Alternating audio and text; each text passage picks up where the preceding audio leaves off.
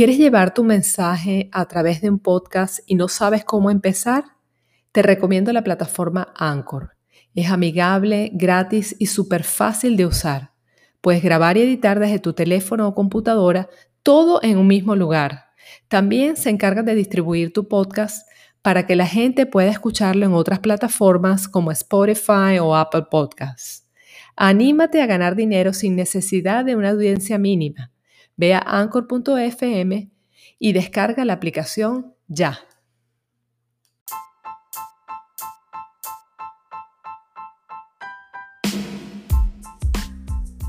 Hola, este es tu espacio, tu terapia virtual. Mi nombre es Janet Cardoso, soy psicólogo clínico y estaré compartiendo contigo temas de variedad en salud mental y bienestar general. En este episodio te hablo sobre lo que es realmente el autocuidado y cuáles son los beneficios que trae para nosotros en nuestra vida. Así que quédate escuchando ya que compartiré contigo las claves para lograr un auténtico bienestar. ¿Cuándo fue la última vez que hiciste algo que querías por ti, para ti y no por los demás? De esto se trata el autocuidado. Es cualquier acción que tú voluntariamente tomas bajo tu propio control y que te lleva a un mayor equilibrio, salud y bienestar. Este es un término que comenzó usándose en el área médica cuando los médicos mm, recomendaban a sus pacientes que complementaran sus tratamientos físicos o mentales con el autocuidado, refiriéndose a que se consintieran un poquito, que se conectaran con emociones. Y con el paso del tiempo ha ido evolucionando este término hasta convertirse no solo en una tendencia, sino que va más allá de eso, un estilo de vida. Es parte de todo un movimiento llamado Wellness Movement, como movimiento de bienestar, que se ha convertido en un negocio. Para la psicología va más allá de la parte física, de un negocio que te quieren vender un poco de cremas o estar más bonitas. Para nosotros es conexión emocional y cuidado del alma. Y comienza todo con el autoconocimiento, con darnos cuenta qué es lo que llena tu espíritu de alegría, tu corazón de amor, que te apasiona en la vida y que también te da más salud. Para mí particularmente tiene que ver con hacer pausas.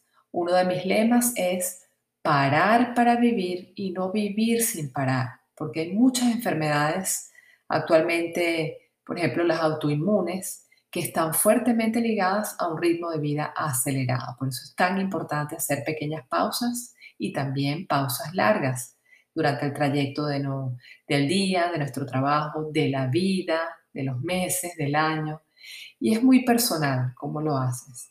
No podemos copiarlo de una amiga que, o algo que vimos en Instagram o de tal modelo. Tienes tú que saber qué te llena. En mi caso, la prioridad de mi autocuidado es estar en contacto con la naturaleza. Es mi manera de consentirme y respeto lo que, lo que para los demás es el autocuidado. Tengo amigas que para ellas el masaje es lo que las llena, lo que las las nutre, para otras es pintar. Cada uno tiene que encontrar su manera.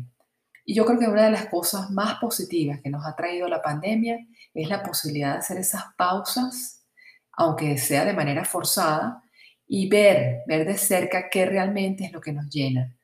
Personas que no sabían qué querían en la vida, sino que automáticamente tenían un trabajo por el salario, descubrieron pasiones como la cocina, gente que se, ha reinventado por completo gracias a poder haber tenido el tiempo de dedicarse a sí mismos.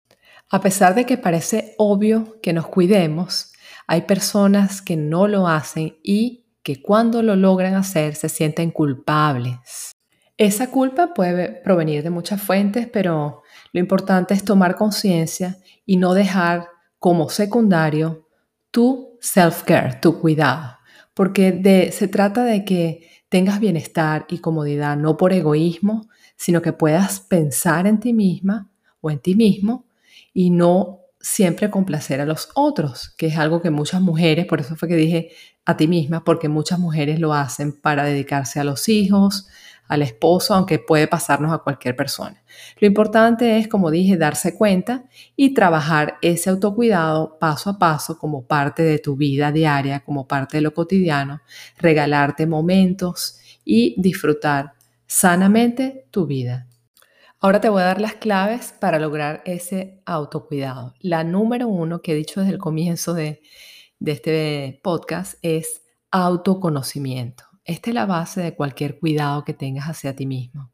Conocer qué necesitas, qué necesita tu cuerpo, qué necesita tu mente, qué necesita tu espíritu, cómo alimentar tus emociones, cómo alimentarte saludablemente, si necesitas hacer un ejercicio físico. Todo está en preguntarte a ti mismo qué es lo que realmente necesitas y lo que te conecta también contigo mismo. Saber quién eres, qué quieres, qué te gusta, cuáles son tus hobbies, tus pasiones. Y esa es la base del autocuidado. La segunda clave está en reconocer tus emociones, identificar en esa área emocional cómo estás, qué emoción predomina en tu día a día y una vez que las identifiques, expresarlas lo más sana posible. Clave número tres es en el área mental, cuidar tus pensamientos, estar consciente de qué es lo que está pasando allí, qué pensamientos o ideas predominan, son negativas. Clave número cuatro está en el área espiritual, descubrir tu propósito, lo que te conecta cada vez más con quien tú eres realmente, con tu ser espiritual y a partiendo de ahí vas a sentirte mucho, mucho, mucho mejor. La clave número cinco tiene que ver con lo social. ¿Qué te hace conectarte con los demás? Te vuelves cada vez más selectivo, que te hace sentir bien cuando estás con otros seres queridos, con otras personas. Vas desarrollando esas antenitas, ese alerta que te permite estar solamente con las personas que alimentan tu alma. Y si estás con otras, puedes discriminar y ser selectivo cuando son tóxicos, cuando te nutren tu alma o cuando por el contrario te quitan energía. Eso es parte del, autocuidado y es muy importante. La clave número 6 tiene que ver con el respeto hacia ti mismo, pasar más tiempo contigo, disfruta la soledad, respeta el tiempo que has definido para hacer pausas, implementa esas rutinas de cualquier tipo y en cualquier área que te has propuesto. Esa es la clave número 6. La clave número 7 es bajar un poquito esa autoexigencia y establecer prioridades, dar lo mejor de ti mismo, establecer qué es lo más importante en tu vida y recordar que siempre debes ponerte tú la máscara primero, como dicen cuando uno va en un viaje en avión. Para poder ayudar a los demás, si sean niños, primero tienes que ponerte tú la máscara, tener el oxígeno para sobrevivir y poder ayudar a los demás. Es la única manera, empezar por ti. Estas claves son solo guías, guías que pueden servirte como una luz o orientación, pero lo importante es que tú definas en todas esas áreas y con las claves que te di qué es lo que para ti es el autocuidado, qué es lo que va a satisfacer tus necesidades, tu conexión contigo mismo, etc.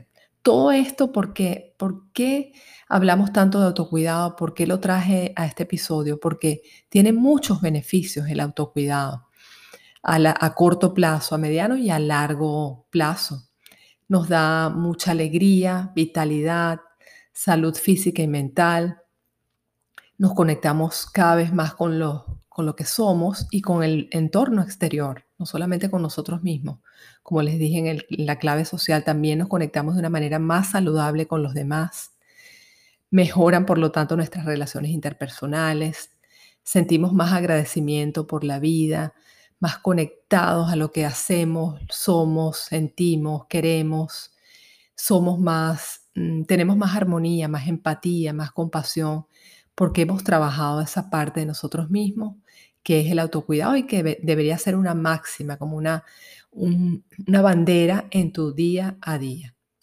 Y como les dije, todo esto tiene un impacto en nuestra salud, que fue como se inició todo esto del, del, autocuidado inició por ahí, porque era muy importante y los médicos dijeron que era algo que también tenía, era responsabilidad del propio paciente cumplir con esa parte. Y recuerda, o sea, somos, somos e, energía.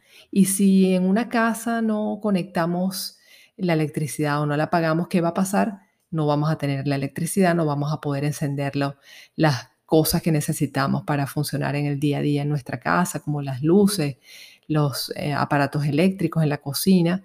Nuestro cuerpo es igual. Este autocuidado nos va a dar más energía física para movernos, energía mental para ser más creativos, energía emocional para sentirnos conectados y usar esas emociones a nuestro favor. Así que dedica, dedica tiempo, haz tus pausas para cuidarte. Así como cuando eras un bebé, alguien te tenía que cuidar, ahora tú eres responsable como adulto de cuidarte y darte ese consentimiento y quererte muchísimo. Bueno amigos, ya para finalizar, quiero dejarlos con una frase de Mahatma Gandhi que me encanta y dice, es la salud el bien más preciado y no el oro o la plata. Así que disfruten mucho de los momentos que nos regala nuestro Dios, el universo, cada día, esos pequeños momentos que nos hacen sentir bien y porque estamos dedicándolos a nosotros mismos de una manera sana, eso es autocuidado. Y no esperemos estar enfermos para valorar la salud que tenemos ahorita. Hasta la próxima.